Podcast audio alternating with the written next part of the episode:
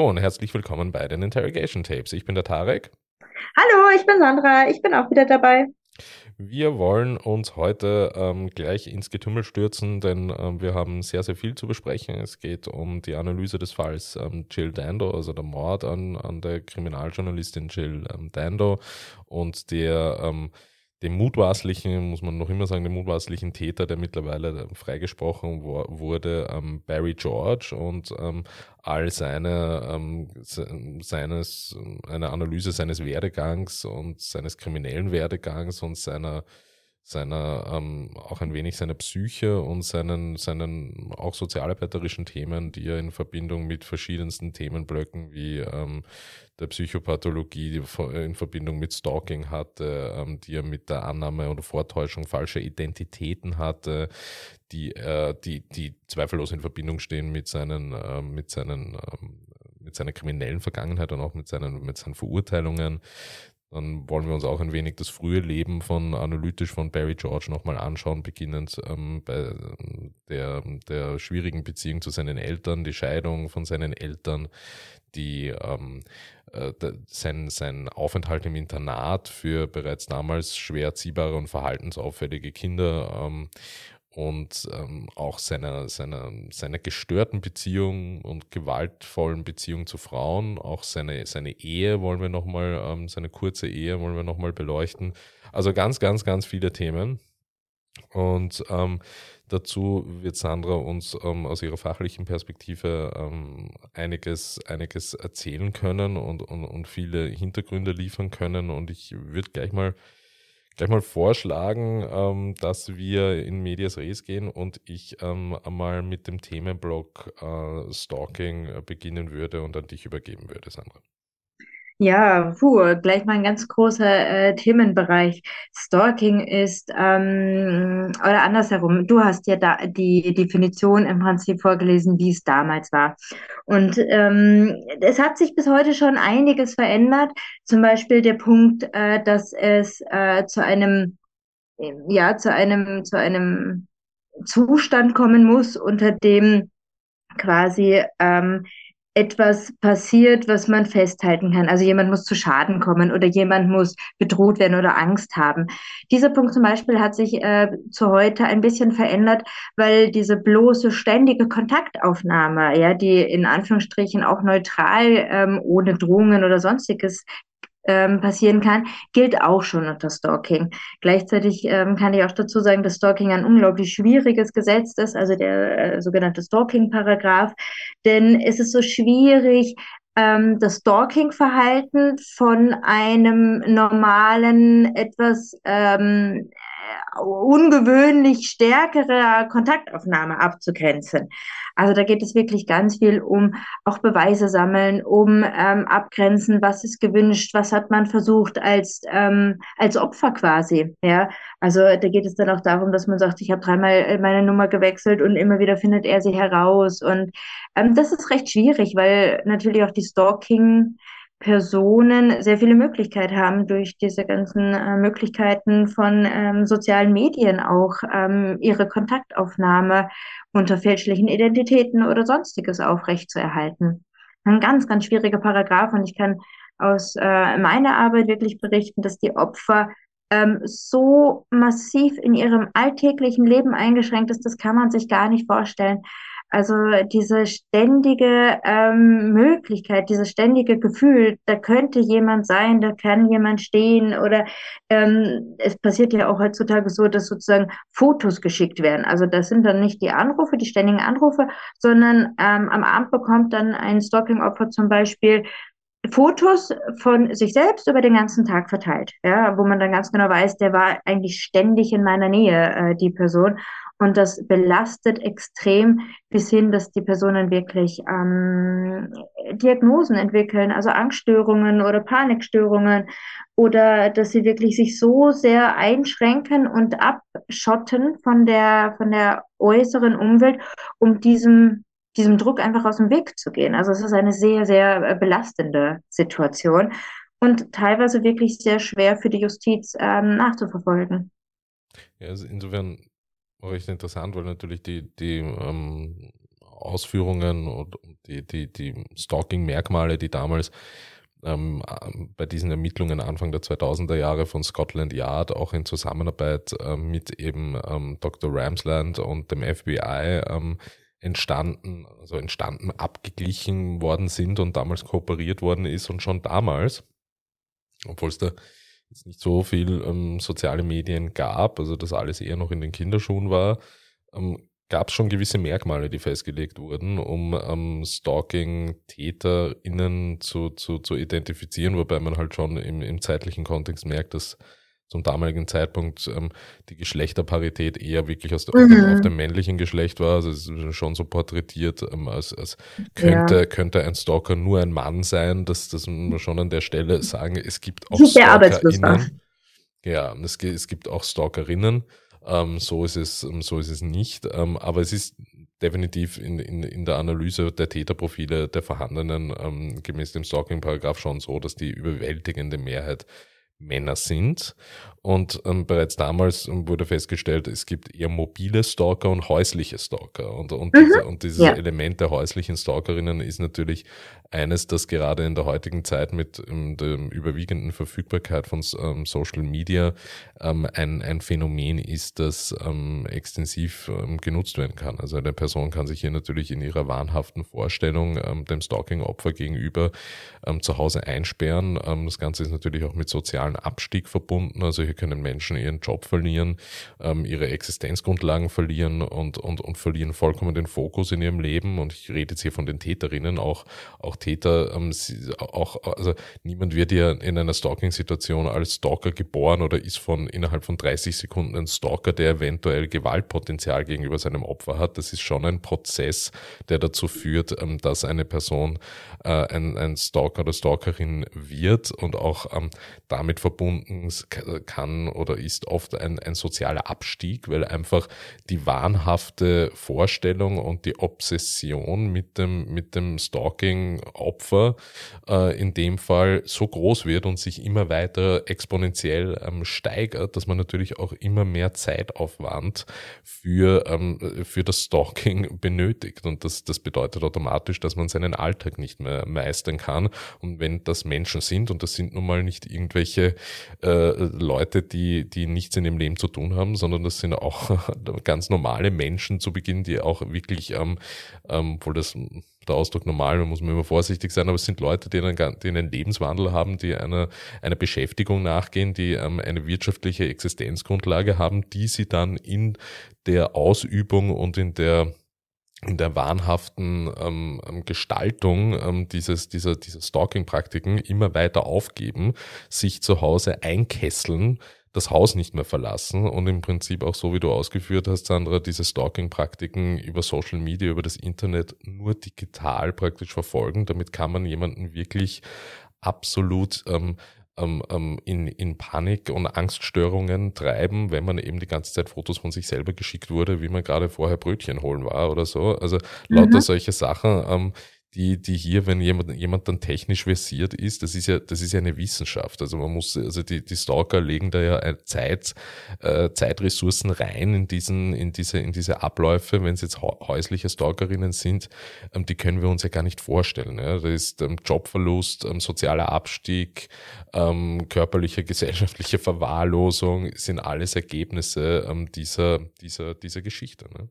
Ja, ja, und es geht zum Beispiel auch so weit, dass die Personen dann beim, bei der Arbeitsstelle zum Beispiel vom Stalking-Opfer anrufen und irgendetwas, ähm, äh, weiß ich nicht, erzählen, ob es jetzt falsch oder richtig ist, äh, wo es einfach dann auch schwierig ist für die Personen, sich sozusagen dem Chef gegenüber äh, zu erklären, was das für ein Anruf war oder sonstiges. Ja, also ähm, viele Betriebe wollen diesen Stress nicht für ihre Mitarbeiter. Ja, also wenn wir jetzt einfach von, ich sage jetzt mal von einer ähm, normalen Mitarbeiterin, äh, keine Führungsperson, sondern einfach so eine normale Mitarbeiterin ausgehen, die jetzt keine ähm, äußerst spezielle ähm, Berufserfahrung oder Ausbildung benötigt für ihren Job, ja, also wo es halt äh, möglich ist, sie relativ leicht zu ersetzen und wenn da dann immer wieder jemand anruft, der sagt, äh, weiß ich nicht, sie hat geklaut oder sie ist nicht vertrauenserweckend oder sie hat die und die Vorstrafen, dann wirkt das natürlich auf einen äh, Chef und dann kann das auch wirklich ähm, auch existenzielle Nöte auslösen. Ja? Absolut. Gleichzeitig äh, ist diese Stalking-Geschichte auch von dieser Nähe-Distanz so geprägt. Ja? Also es heißt ja nicht, dass man die Person sehen muss oder dass sie einem ständig vor vors Gesicht läuft. Das ist oft immer so ein bisschen auf Distanz. Ja? Also in den Medien ist eh klar, ja, also über alles über die sozialen Medien ähm, da ist eh eine große Distanz. Aber auch ansonsten, es geht so ähm, hinter der Hauswand stand er, ja, oder er ist äh, vom Fenster aus sichtbar. Es ist nicht diese unmittelbare Nähe, aber immer in sichtbarer Nähe. Und das ist eine ganz seltsame äh, Lebenssituation, wenn man, weil man muss sich da halt wirklich so aktiv umschauen, äh, wo bewege ich mich, ja, wie groß ist der, der, weiß ich nicht, der Platz, ähm, das macht sehr stark etwas mit der Psyche, weil diese Sicherheit, also ne, wir alle leben in so einer Sicherheitsblase. Keine Ahnung, wenn ich bei mir zu Hause bin, ist mein, mein, mein Zuhause meine Sicherheitsblase. Wenn ich äh, im Auto sitze, ist das Auto die Sicherheitsblase. Wenn ich auf einen Platz gehe, dann verkleinert sich schon meine Sicherheitsblase, in der ich mich bewege. Und wenn die quasi bedroht wird von außen, weil da immer wieder das ähm, jemand reinrutschen könnte, dann löst das starke Ängste aus. Ja, das ist halt eine schwierige Lebenssituation und das zieht sich ja oft über Monate, wenn nicht in Jahre. Ja. Also es gibt wirklich Fälle, die sind ausgewandert, nur weil sie ähm, abbrechen mussten, weil sie das Leben im Inland nicht mehr aufrechterhalten können, konnten, sind die wirklich weit ins Ausland geflohen, ja, weil sich das über Jahre nicht äh, verhindern ließ. Ja, und, und es gibt dann auch ähm, einen prozentuellen, zwar kleinen Anteil, aber, aber durchaus einen Anteil, der, wo es dann bei diesen ähm, von uns jetzt beschriebenen Stalking-Merkmalen nicht bleibt, sondern wo das irgendwann für den Stalker oder die Stalkerin nicht ausreicht und eine Grenze überschritten wird, in der ähm, auch Gewalt und im schlimmsten Fall auch ähm, Mord ähm, die Folge sind. Das heißt, das ist wirklich ein, ja. so wie du sagst, ein, ein, ein langer Weg, der, ähm, der, de, den, den die Stalkerinnen da gehen und, und, und, und geprägt von, von unendlichen Eskalationsstufen, mhm, die, genau. ähm, die, die, je nach, die je nach Person ähm, unterschiedlich weit gehen. Und Gott sei Dank ist ein relativ kleiner Prozentsatz nur ähm, vorhanden, wo es in Gewaltverbrechen mündet, aber genau das denkt oder denken die, die, die Behörden, die Polizei und im weiteren Verlauf auch beim Prozess ähm, das Gericht ähm, über Barry George. Und ähm, das ist vielleicht eine ganz gute Überleitung, um, um auf Barry George selber als Person einzugehen. Und zwar ähm, beginnend mit seinem, mit seinem frühen Leben hier, hier und seiner Kindheit und Jugend. Hier, hier zeichnen sich ja bereits ähm, erste, erste ähm, Anzeichen und Indikatoren an, ähm, ähm, die, die ähm, wirklich maßgeblich dafür sind, ähm, wie Barry Georges ähm, Leben im weiteren Sinne ähm, verlaufen wird und dass er auch eben eine kriminelle Laufbahn einschlagen wird. Seine Eltern lassen sich recht früh, als er 13 war, scheiden und er kommt unmittelbar danach mit 14 Jahren in ein Internat äh, eben in Haddamount und ähm, das ist ein Internat damals schon eben für Kinder mit emotionalen und, und verhaltensbedingten Schwierigkeiten. Jetzt kannst du vielleicht uns im beruflichen Kontext ähm, ein bisschen was zu solchen Unterbringungsformen erzählen.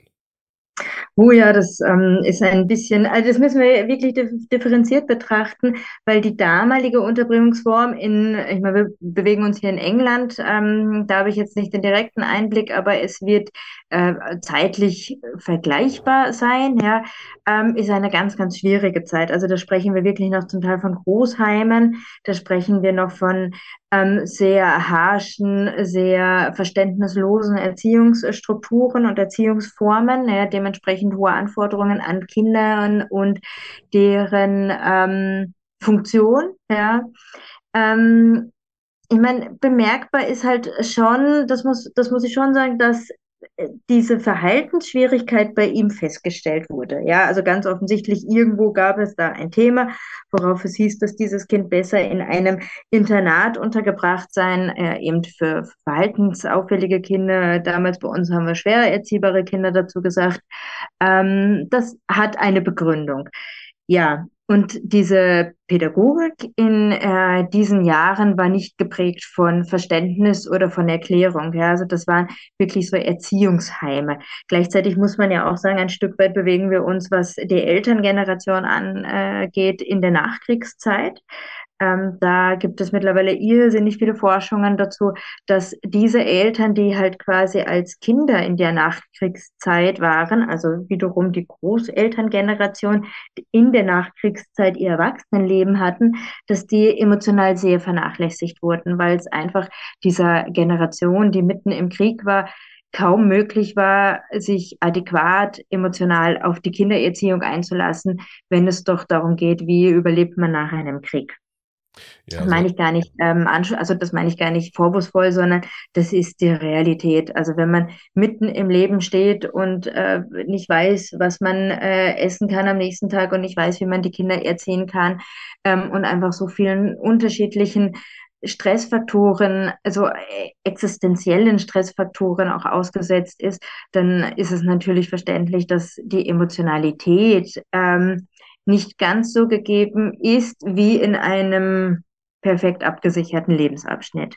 Und dadurch, dass das halt ähm, europaweit so viele Generationen oder Kinder betraf, gibt es da mittlerweile wirklich sehr gute Schule, äh, Studien drüber, ja, also die halt auch über Generationen gefasst sind. Und in diesem Kontext müssen wir es halt auch ein Stück weit sehen, ja ungewöhnlich früh im Endeffekt, dass die Eltern sich scheiden ließen. Das war zur damaligen Zeit ja nicht der, das Alltägliche ähm, im Vergleich zu heute. Ja, also da war das Kind schon in, relativ früh. Dann kommen diese Verhaltensäußerungen. Das scheinen viele Thematiken und Problematiken halt schon in seiner Kindheit gesteckt zu haben. Ja, viele Eltern ähm, waren auch alkoholabhängig. Also die Alkoholsucht gab es ja damals so noch nicht, sondern da war es halt völlig normal, wenn der Vater weiß ich nicht, wie oft äh, regelmäßig in irgendeine Kneipe ging. Ja, also jede Gesellschaftsschicht und jede Gesellschaftszeit hat ja so typische oder gehäufte Problematiken in Familien oder familienähnlichen Strukturen. Und der Alkoholkonsum war halt in dieser Zeit eine sehr, sehr starke Problematik oder sehr laute Problematik, die aber relativ auch normal war. Ja. Gewalt in der Ehe, Gewalt in der Kindererziehung war noch relativ normal oder völlig normal, auch noch erlaubt. Ja. Diese ganzen Gesetze zur ähm, Stabilisierung, zur Sicherung, zur psychischen, zur physischen Gesundheit, die gab es ja erst alle danach. Und das betrifft halt auch diese Unterbringungsform in der damaligen Zeit. Die Kinder waren, weil es auch völlig normal und ein Stück weit so vorgesehen war, zum Beispiel auch noch Gewalt dort ausgesetzt. Und das war eine rohe Gewalt. Ja, das war ähm, mit unterschiedlichen Gegenständen in unterschiedlicher ähm, struktureller erlaubter Situation. Ja, und da haben die Kinder, ähm, die in diesen Zeiten in Heimunterbringungen waren, ähm, das weiß man halt heute, weil die können halt mittlerweile darüber sprechen, ja, doch einiges erfahren, was es heutzutage Gott sei Dank so nicht mehr gibt. Ja. Heutzutage haben wir ein ganz anderes Unterbringungssystem. Ähm, wenn wir darüber sprechen, dass Kinder gefährdet sind im Haushalt der Eltern, das ist mit Sicherheit nicht optimal, aber im Vergleich zu früher ähm, große Heimreformen, große ähm, Veränderungen der Gesetzeslage haben natürlich eine Verbesserung bewirkt. Ja. Die Verbesserung nach oben ist immer noch da, natürlich. Ja. Und ich glaube, in 50 Jahren können wir davon sprechen, dass auch die heutige ähm, Unterbringungsform nicht kindgerecht war. Ja.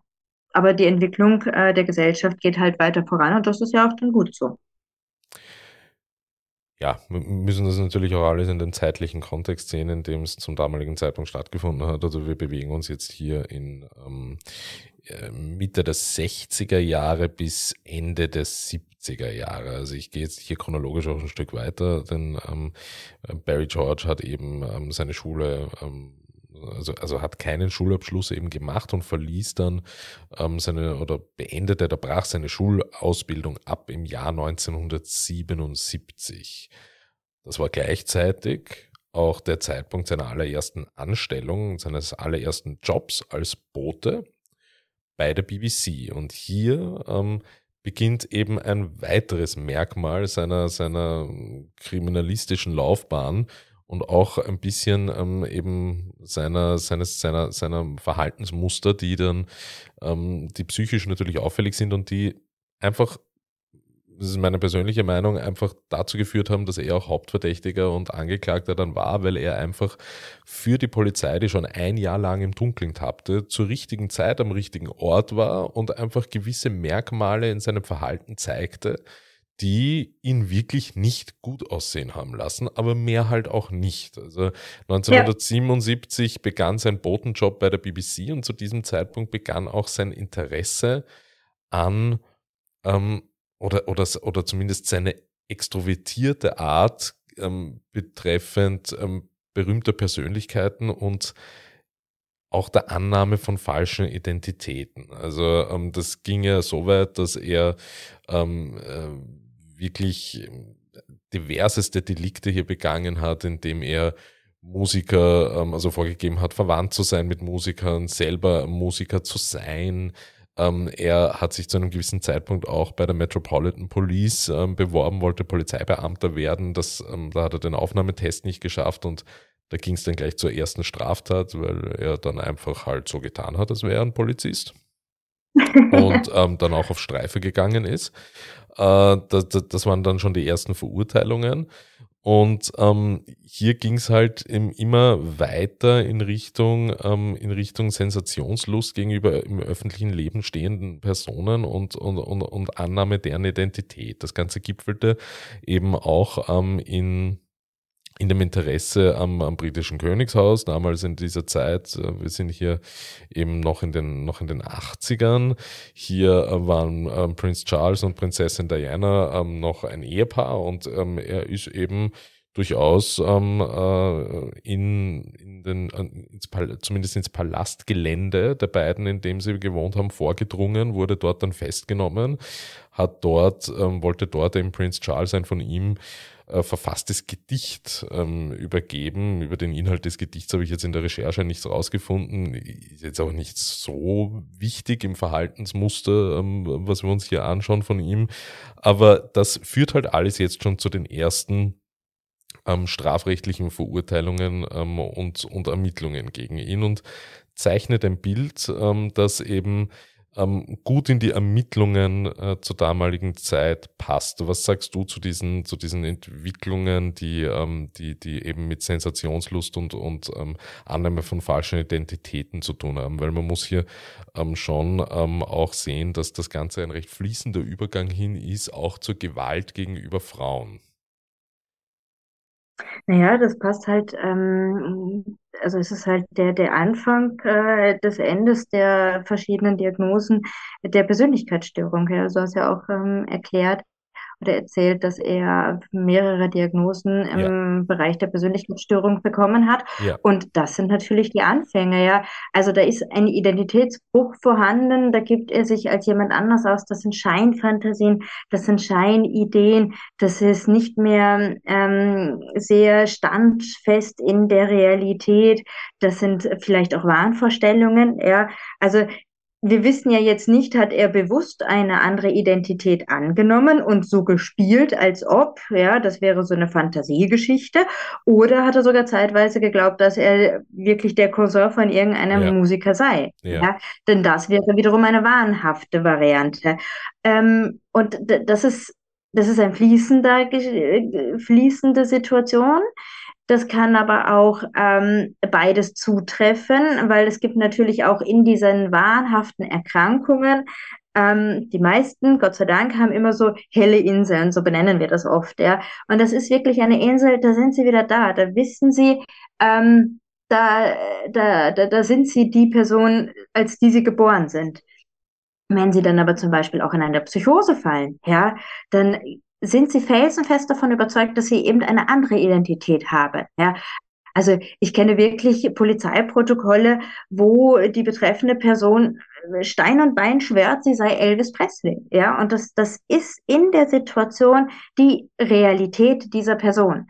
Und zu erklären, ja, also kognitiv zu erklären, rational zu erklären, nein, das bist du nicht, weil der ist schon tot oder ich weiß nicht was. Das kommt einfach nicht an. Ja? Die Personen schauen dich wirklich an, die hören dir zu. Du hast auch das Gefühl, dass sie dir zuhören, aber mit ihrer Antwort spiegeln sie dir sehr deutlich, das, was du gesagt hast, haben sie in keinstem Detail aufgenommen. Ja, ja. und da sehe ich halt so die, die, die, den Anfang. Ja, vielleicht hat er sich am Anfang in, in Fantasievarianten äh, verstrickt und hat es dann immer mehr und mehr angenommen und am Ende ist es halt dann leider auch wieder die Diagnose der Persönlichkeitsstörung. Ich finde auch, dass diese Episode der Ehe ein Stück weit, ähm, dass man die eigentlich sehr gleich in diesen, in diesen Kontext ziehen kann. Die Ehe war ja nicht lang, ja, es war ähm, also es wirkte so ein bisschen wie, ach, jetzt will ich eine Ehefrau haben, jetzt will ich das Leben eines Ehemanns haben, so wie es von der Gesellschaft natürlich gewollt und vorgesehen ist. Und dann nimmt er sich eine kulturfremde Studentin, also auch noch sehr jung, ja, und spielt in Anführungsstrichen auf Familie, auf Ehe. Ja, drei Jahre. Vielleicht ja. war das auch so eine Form. Ja, ja, ja, ja. Vielleicht war das auch so eine Form der, der, der Identitätssuche und der ähm, des, des Ausprobierens, äh, wie ist er denn als Ehemann? Ja, also äh, äh, es markiert auch einfach den Beginn einer, einer, einer Serie von Gewaltübergriffen gegenüber Frauen, für die er auch ähm, verurteilt und, und, und auch im Gefängnis war. Und ähm, er ist halt einfach dann schlussendlich amtsbekannt und das Ganze gipfelt dann natürlich in seiner, seiner, seiner Zeit ähm, bei der BBC und in der Tatsache, dass bis dahin bewegen wir uns nicht einmal im Bereich der Indizien, also so, so schwach ist der Fall der Staatsanwaltschaft. Äh, wir bewegen uns da einfach in dem Bereich, wo, de, wo, wo das zentrale Element in der Beweisführung einfach die Tatsache ist, dass er die Sonderausgabe der Mitarbeiterzeitung der BBC, wo es um Jill Dandos Ermordung ging, ähm, mehrere Ausgaben davon hatte und ähm, diese einfach zu Hause aufbewahrt hat. Und ähm, also wenn das genug ist für eine Mordanklage, ähm, dann wird's wirklich, äh, meiner Meinung nach sieht's dann einfach wirklich ein bisschen traurig in der Situation um den Rechtsstaat aus. Aber ähm, der mediale Druck, und das ist halt auch schon eine Komponente, die ich hier betonen will, muss enorm gewesen sein. Und da ist es halt einfach die Aufgabe der, der, der Gewaltenteilung und der, der, des Rechtsstaats, ähm, diesem Druck standzuhalten. Ja, das ist einfach das natürliche System von Checks and Balances. Natürlich, das war eine Person, die im öffentlichen Interesse stand.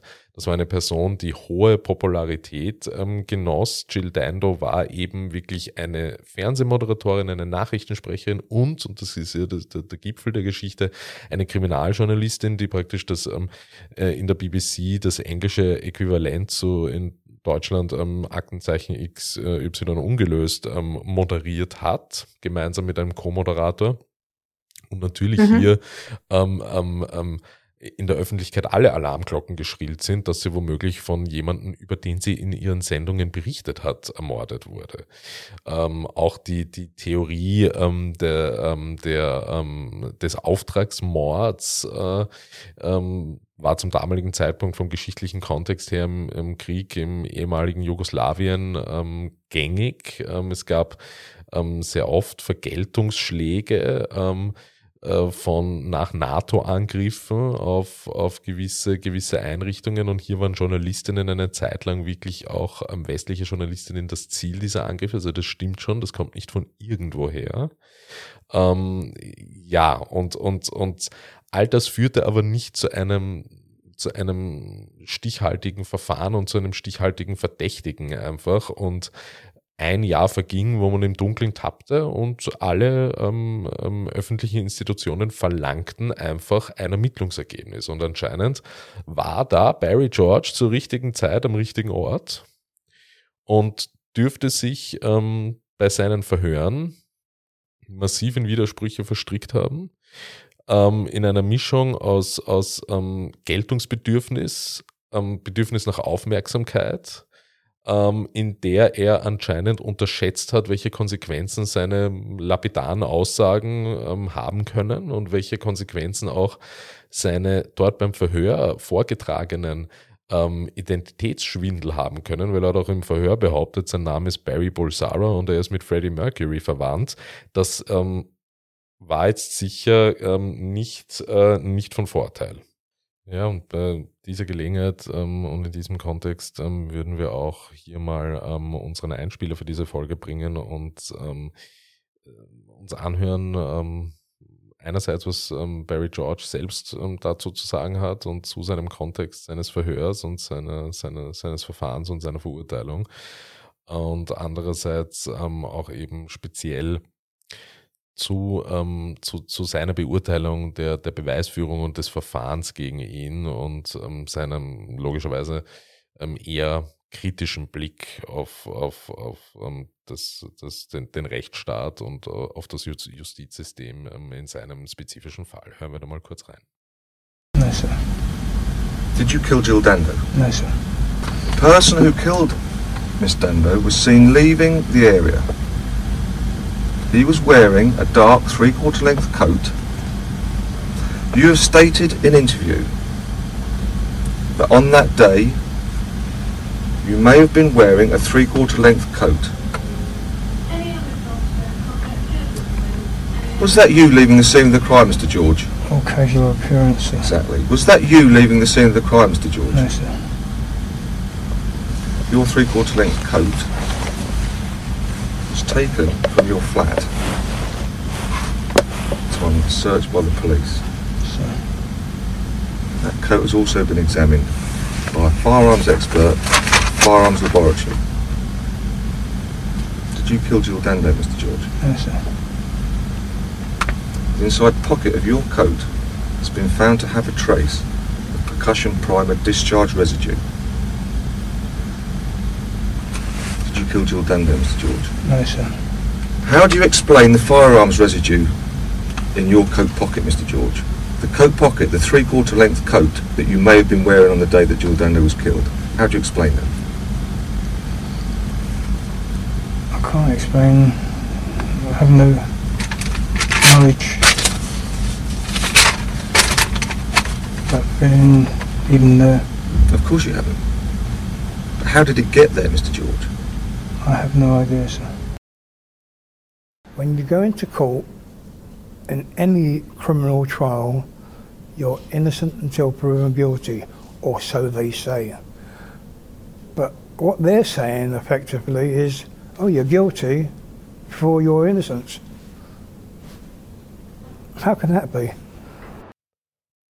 Ja, also das waren ähm, die ähm, Einspieler von, von Barry George selbst, die natürlich ähm, extrem kritisch ähm, auf, das, auf das englische Justizsystem blicken und jetzt irgendwie ähm, äh, im übertragenen Sinn kurz zusammengefasst, ähm, laut seiner Ansicht nach im Prinzip ähm, sein Fall, ähm, und das finde ich doch eine recht reflektierte Ansicht für jemanden, der angeblich nur einen IQ von 75 hat, laut ähm, Gefängnispsychologie im Prinzip seinen Fall darstellt als als ein, ein, ein, ein unwürdiges Schauspiel für den, für, den, äh, für den englischen Rechtsstaat und dass das Justizsystem eben, eben durch ähm, das Verhalten, was sie in seinem Fall gezeigt hat, sich selbst bloßgestellt hat, was eigentlich äh, nicht sein sollte und ähm, was sich das System an sich auch so nicht verdient hat. Und da kommen wir wieder eben zu dem Punkt ähm, ähm, der, der, der, der, der Verfahrensgestaltung oder der Ermittlungen eher ähm, in diesem Fall aufgrund des öffentlichen Drucks. Also ähm, ich, ich würde eher so weit gehen, dass, dass der Rechtsstaat oder zumindest das Justizsystem hier ähm, nicht zur Gänze versagt hat, sondern zum Teil versagt hat. Es ist natürlich äh, unfassbar, dass ähm, äh, Barry George eingesperrt wurde und äh, dass er wirklich acht Jahre, achteinhalb Jahre ähm, im Gefängnis war natürlich Entschädigungssummen und Klagen und all das am Laufen sind und ähm, auch schon abgewickelt wurden, aber das entschädigt dich ja nicht für die verlorene Zeit. Und ähm, das ist das ist eben ein schon ein, ein, ein Phänomen und ein, ein ein, ein Effekt der ganzen Geschichte, dass man ja wenigstens dem Justizsystem zugestehen muss, dass ähm, der, der Einspruch und das Revisionsverfahren natürlich voll inhaltlich durchgegangen ist ähm, und, und bereits ja wirklich diverseste Pressemitteilungen unmittelbar nach der Verurteilung von Barry George aufgetaucht sind, in der die Ermittlungen und das Verfahren massiv kritisiert worden sind und in denen dargelegt worden ist, dass das eigentlich ein reiner Indizienprozess war. Denn das Hauptbeweismittel war ja dann eine Patronenhülse, die mhm. zu einer Waffe gepasst hat, die Barry George hatte. Nur konnte forensisch nicht festgestellt werden, ob die Patronenhülse, die sich am Tatort befunden war, wirklich von dieser expliziten Waffe stammte. Das ist natürlich, und wenn du das nicht beweisen kannst, es handelte sich um eine Browning ähm, 9 mm, das ist eine englische Pistole, die, weiß ich nicht, so einen, so einen ähnlichen, ähm, einen ähnlichen Verbreitungsgrad hat, ähm, wie, ähm, in, in, in Deutschland, ähm, weiß ich nicht, wenn man das auf Autos umlegt, wie der Besitz oder die Zulassungszahlen eines VW Golfs. Das ist mhm. jetzt nicht ja. etwas, ähm, was, was selten ist und deshalb ist es natürlich absolut notwendig, zweifelsfrei festzustellen, dass diese Patronenhülse auch wirklich exakt von dieser Waffe, die im Besitz von Barry George war, ähm, passt und nicht, dass diese Patronenhülse halt zu der Waffe dieses Typs passt. Ähm, das ist schon ein gewaltiger Unterschied. Und ähm, ja, und insofern hat das System versagt, aber es hat auch funktioniert, denn es hat jemanden, der aufgrund mangelnder Beweise trotzdem verurteilt wurde und eingesperrt war, halt auch wieder rausgeholt. Wo der absolute, ähm, wie soll ich sagen, wo das absolute Versagen da war, das war natürlich bei den Ermittlungen. Ja, beziehungsweise äh, manchmal ist es halt auch leider so, äh, dass kein Täter gefunden werden kann. Aber die Schwierigkeit ist, das dann natürlich auch zuzugeben und der Presse stand, äh, zu, standhaft zu bleiben, zu sagen, ja, es ist nicht möglich. Ja, ich finde, das kann man in diesem Fall auch sehr deutlich sehen, dass diese, ähm, dieser extreme Druck, einen Täter unbedingt dingfest zu machen, ähm, dass diese Presse auch die das, das mögliche Verfahren beeinflusst hat, ja, dass das sehr anschaulich bei diesem Fall ist. Denn das, also ich meine, das kennen wir ja, das gibt ganz viele andere Fälle auch noch oder Verfahren auch noch, ja. wo, wo die Presse einen so enormen Druck in egal welche Richtung gemacht hat, dass das natürlich auch das Urteil oder das Verfahrens den Verfahrensablauf sehr beeinflusst haben. Ja. Mhm. Und ich finde, das sieht man hier auch. Also sie wollten unbedingt einen Täter äh, finden und haben.